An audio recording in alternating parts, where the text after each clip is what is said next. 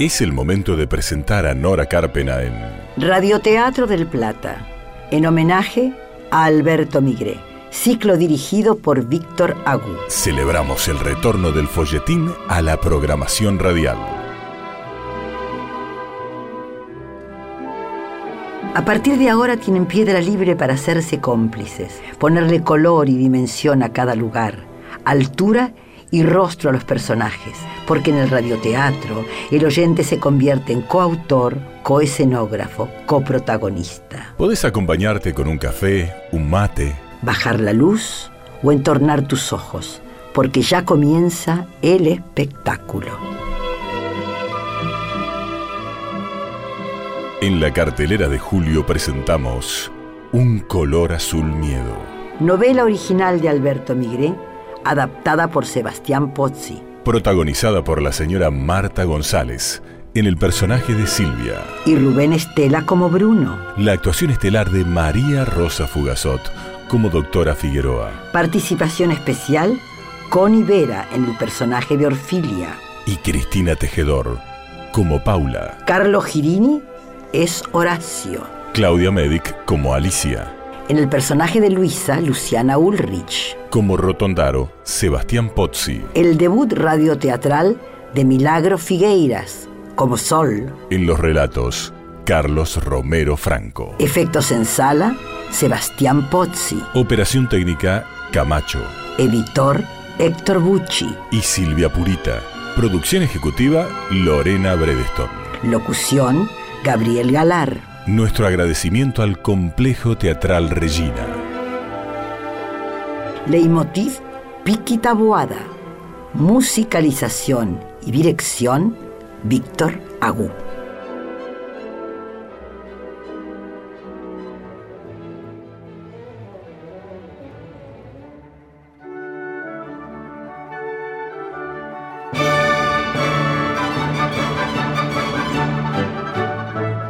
Silvia Vivar Sagré, agazapada a oscuras en un rincón de la gran sala, iluminada apenas por una luna azul que se filtra silenciosa por el gran ventanal y pendiendo de su mano temblorosa el tubo del teléfono de la estancia La Orfilia. Y del otro lado del auricular, a más de 40 kilómetros en Barrio Parque La Esmeralda, Leonor Vega, jugando con espejos, simulando para que Paula y Horacio, los guayeristas inescrupulosos, se confundan aún más.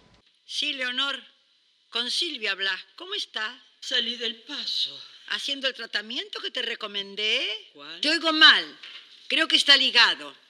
El tratamiento del cual te hablé para vencer tu incomunicación. El del doctor Boero. ¿Te acordás? Lo hablamos en el comedor de la clínica. Sí, sí, estuve, pero ¿Qué? no tenía cupo para mí, al menos por ahora. De manera que voy a ir a, a otra parte. ¿A dónde? No, no, no me lo digas. Ay, seguro está ligado. Paula, ¿sos vos? Paula soltó el auricular como si a través de él recibiera una descarga eléctrica. Cayó junto a los zapatos marrones de Horacio. En la desesperación, ambos se quedaron quietos, tiesos, entre sus miradas rayos furiosos. Un segundo después, Horacio colgó. ¿Qué fue eso? Interferencias habituales. ¿Podrás volver a llamarme? Lo voy a intentar. En serio, ¿estás bien? Sí. ¿Tu hermana y, y tu marido? Aún no tuvimos ese enfrentamiento decisivo. Hola, Oigo. ¿Y Sol? hermosa. Más hermosa imposible. Le... Silvia, No digamos nada más. Dios nos ayudará. Seguramente habrá oportunidad de conversar más tranquila. Chao. Eh, Suerte. ¿Vos entendiste que... Chao. Como un trueno feroz que presagia la tormenta, aquella voz de Orfilia. Si me dejas, te mato, Bruno Boero. El El cielo está sereno y estrellado. El temporal es dentro suyo. Él no abrirá como hizo siempre un paraguas que lo resguarde, bajo el cual ella casi arrepentida termina por cobijarse. Tampoco temerá a la mano crispada de Orfilia que lo apunta con su revólver. Guarda eso. No me obligues a ser cruel. Es el arma de tu padre. Ni balas tiene. Y despega de la cama grosero, majestuosamente desnudo e inmutable, para desperezarse frente al espejo. Repentinamente queda congelado. Solo los ojos se mueven buscando en el cristal la mirada de Orfilia. Ella guarda el arma y puede sonreírse pese a lo que dijo. Sos hermoso. Me quedaría sin paz eternamente y sin consuelo. Por lo demás, el negro es un color que detesto. No me favorece. Se pone unas bermudas, prende un cigarrillo. Basta la ventana amplia que llega hasta el piso con las celosías entornadas que empuja suave. Y como si no se lo dijera a nadie o a una vaga sombra de la afuera, Ayer los dos pensábamos que vos eras yo y yo era vos. ¿Cómo ocurre que ahora vos sos vos y yo soy yo? Y sin más cruza el umbral. Bruno. Bruno.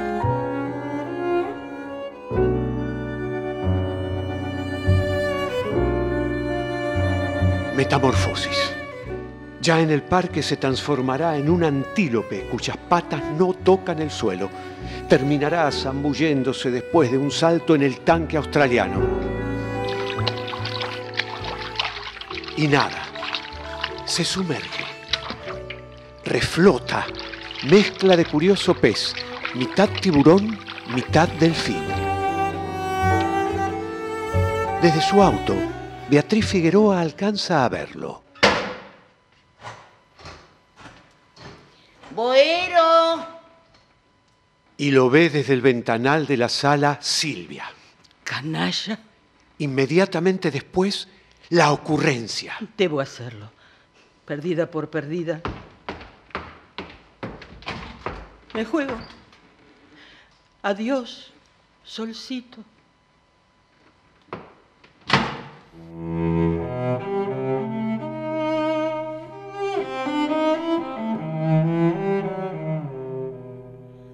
Figueroa llega rápida hasta el borde del tanque australiano. Boero. Y Silvia sube al auto de la doctora que quedó con las llaves puestas.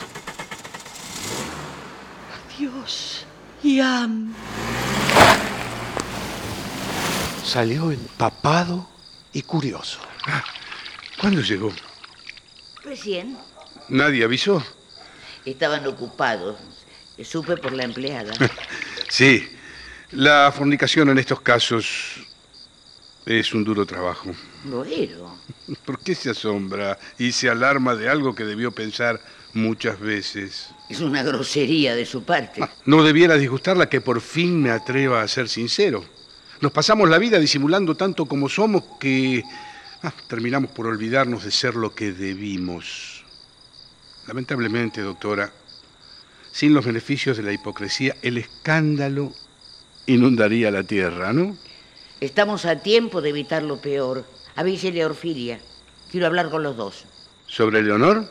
Y Silvia Vivar Sagre, No, no sé quién es.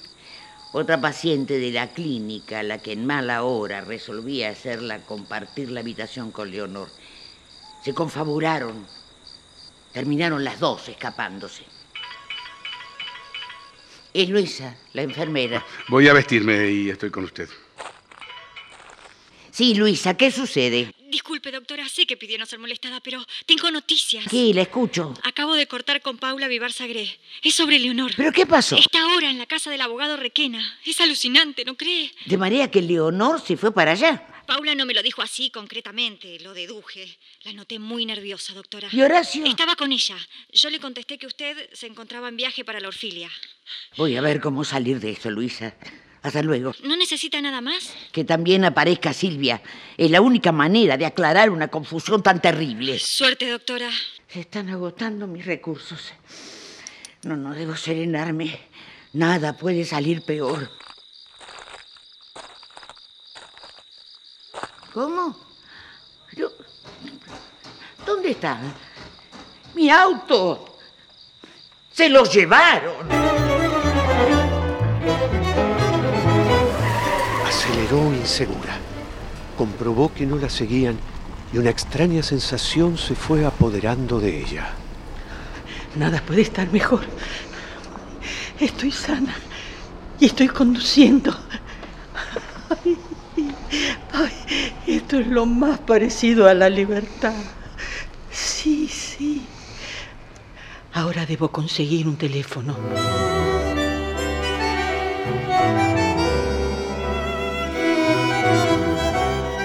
Mientras hablaba por teléfono, alguien se llevó mi auto. ¿Usted lo mandó a cambiar de lugar por algún peón? No, doctora. Un momento. Por supuesto, no la encontró ni en su habitación ni en el cuarto de sol y decidió no buscarla en ningún otro lugar. Ay, se fue por las suyas, con el coche de la doctora. Ella se lo llevó. Papá, Ch, ch, ch, ch, chiquita, acá estoy. Dormí, hija. Dormí, solo fue un sueño.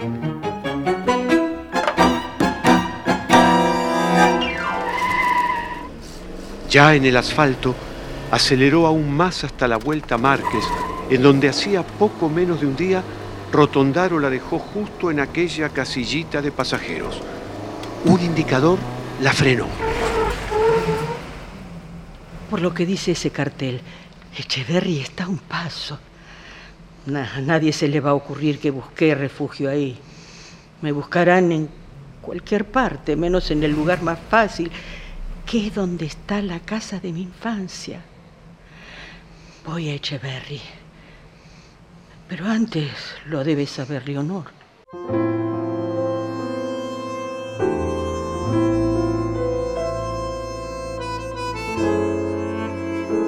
contestame. ¿A dónde vas? Salgo, Paula. Pero me dejas con esta loca acá. Shh, te puede oír. Que me oiga. Bien, hace como quieras. Y, y si intenta... Nada, nada. Si hubiera querido, ya lo hubiese hecho. Horacio, mi amor, te siento tan lejos. Voy a comprar un arma. Un policía que salvé me debe una. Espérame. Paulita, corazón, ¿qué pasó con la ropa que te pedí? Paula huyó hasta la pequeña bodega de Horacio, buscó la botella y bebió lo que le quedaba. Yo también estoy perdiendo la razón.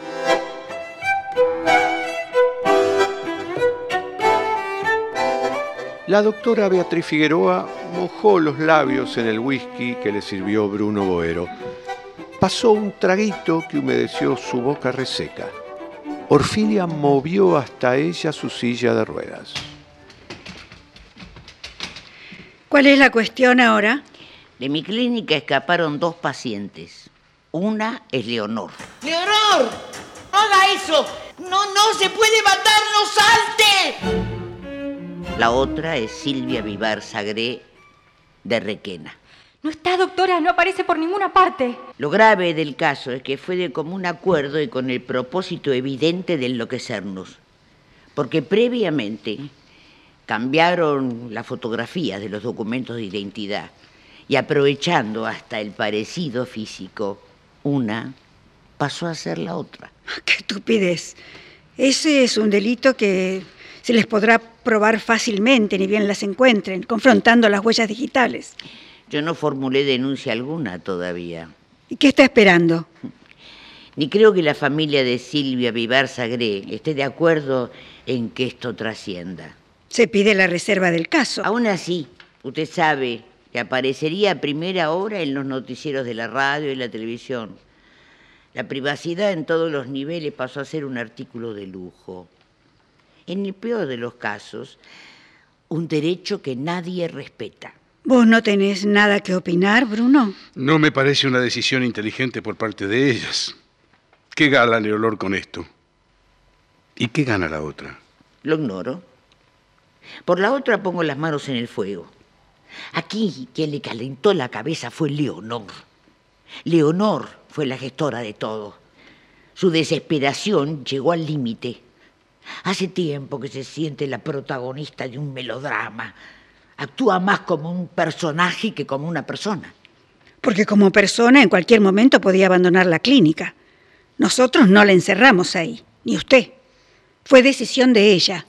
De acá en más, habrá que someterla a un severo tratamiento psiquiátrico. Debió advertirlo antes. Le recuerdo que lo que le pasó no debió afectarla tanto. Estuvo de acuerdo con el contrato que se le propuso. No vine a buscar cargos, ¿eh? bueno sería. Si usted de última la cobijó, habrá sacado su beneficio de eso. No fue por buena samaritana. Filia. Bueno, ya que no abriste la boca, me vi obligada a defenderme y defenderte. Orfilia, Bruno, vayamos a lo concreto. ¿Qué quiere concretar? Presumo que Silvia Vivar Sagre de Requena está aquí. ¿Me equivoco? No. Sí. No, no se equivoca. Y no sabe cuánto me conforma conocer los verdaderos motivos que trajeron a esa desconocida a esta estancia. Nita, Ah, Sol está durmiendo. anda a traer la voz a la supuesta Leonor, a Silvia. Sos la dueña de la casa, Orfilia. Y vos, el dueño, mi amor. Pero esta vez no tengo nada que ver. ¿Digo bien, doctora? Sí, aunque... Muy amable. Permiso. Tengo que irme. Quédate. Me espera a Castellanos, en la rotonda Márquez, para negociar una hacienda. Volveré tarde. Adiós. Bueno, Diga. mi automóvil ¿Qué pasa con su automóvil? desapareció. ¿De dónde? Lo estacioné frente a la casa y ya no está. Bruno, ¿qué hiciste? ¿Yo? Me robaría un caballo, no un automóvil. De por seguro que su vehículo aparecerá, doctora. ¿Puedo irme? No. Acompáñame hasta la habitación de Solcito. Un momento. En ese preciso instante llega la empleada Anita. Ah, a buena hora. Ahí está, te acompaña Anita. Así no dejamos sola a la doctora Figueroa.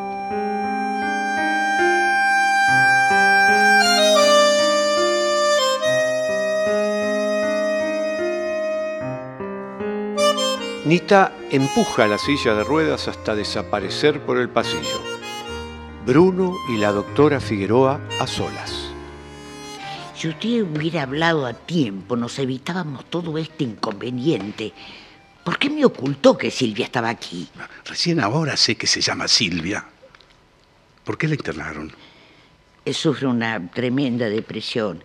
Hace 12 años perdió a su hijo antes que naciera. ¿Está separada del marido? No. Pero, Prefiero irme antes de que regrese Orfilia. ¿no habrá sido Silvia quien escapó con mi coche?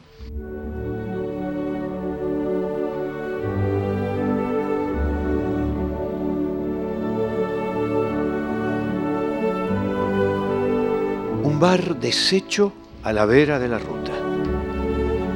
Silvia estaciona el auto. Entra. El lugar es pequeño, casi íntimo, prohibido, escasa iluminación.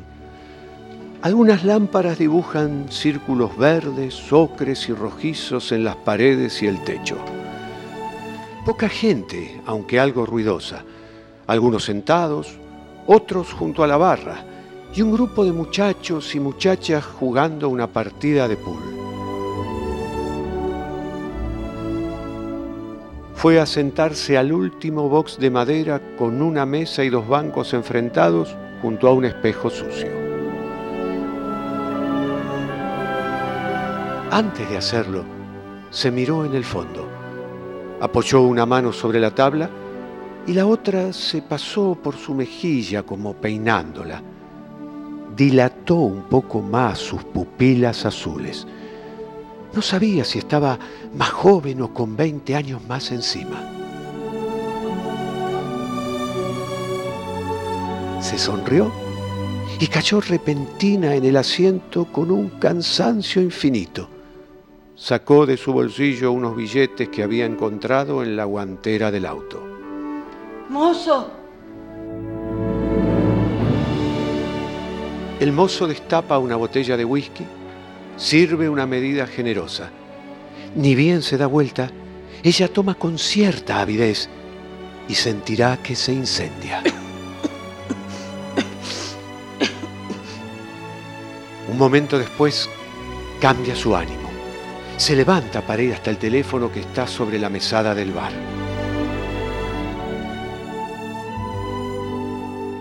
Leonor estuvo atenta a un silencio casi sepulcral que invadió la casa de los Vivar Sagré y para ganarle al miedo que empezó a tener, salió de la habitación. Apenas abrió la puerta, encontró un pantalón de vestir, una blusa y un calzado cómodo. Cuando se los empezó a probar,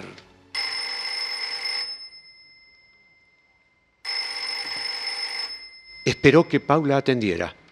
Ni ella ni una persona de servicio lo hizo. Bajó. ¿Hablé? ¿Leonor? ¿Quién es? Silvia. ¿Qué estás haciendo? Esto no va más. Basta de desastres. Esto es la vida, no una novela. Paremos la mano. Escuchame. Vos a mí. Ten un poco más de paciencia. No. ¿Tuviste algún problema? ¿Qué te parece? Quiero decir, alguna dificultad reciente. Vivir, Leonor. Cállate. Dame con Paula o mi marido. ¿Para qué? Dame con ellos. Las cosas no fueron tan mal. Creerán con razón que estamos locas. Tu marido y tu hermana aparentemente desaparecieron. Hace rato que no dan señales de vida. ¿Dónde estás? En la rotonda Márquez. Conozco, sí. Voy para allá. No queda a la vuelta de casa. Tampoco es tan lejos. Espérame. Enseguida estoy con vos. No cortes. Salgo en un momento. Si me dejan.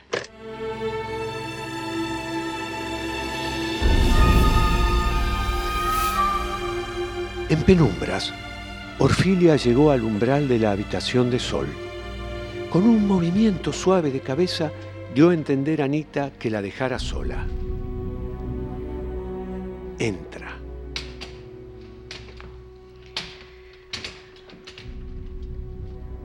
Nena. Sol. Despertate. Que te despiertes y me escuches. Mamá Ofilia, ¿qué pasa? Decime una cosa. ¿Qué sabes de la niñera? ¿Te dijo algo? Habla.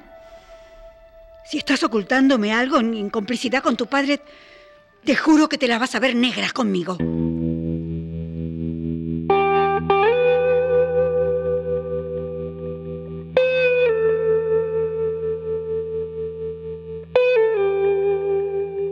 Leonor la encontró a Silvia de bruces sobre la última mesa, como una nena que se quedó dormida estudiando.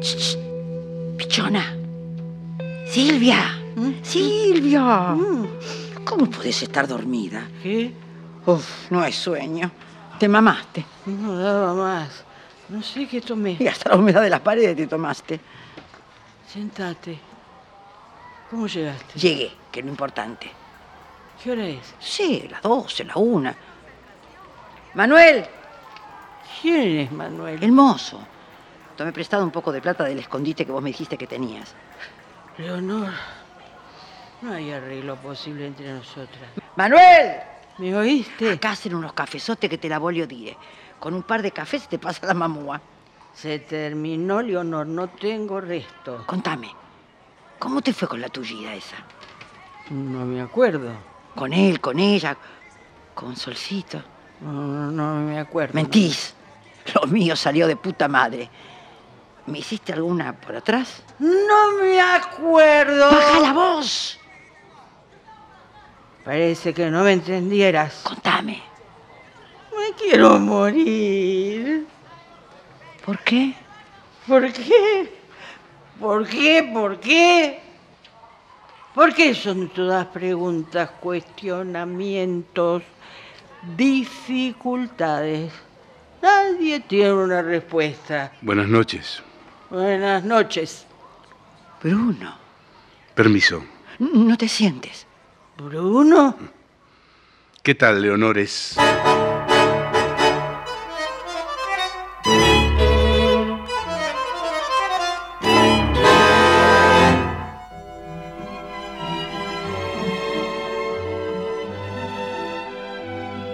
Si los ayudamos a imaginar, Si conseguimos que recuperen la costumbre de escuchar ficción, terminan de ver un color, azul miedo. de Alberto Migre, adaptación Sebastián Pozzi. Gracias, Marta González, Rubén Estela, María Rosa Fugazot, Connie Vera, Cristina Tejedor, Carlos Girini, Carlos Romero Franco, Claudia Medic, Luciana Ulrich, Sebastián Pozzi, Milagro Figueiras.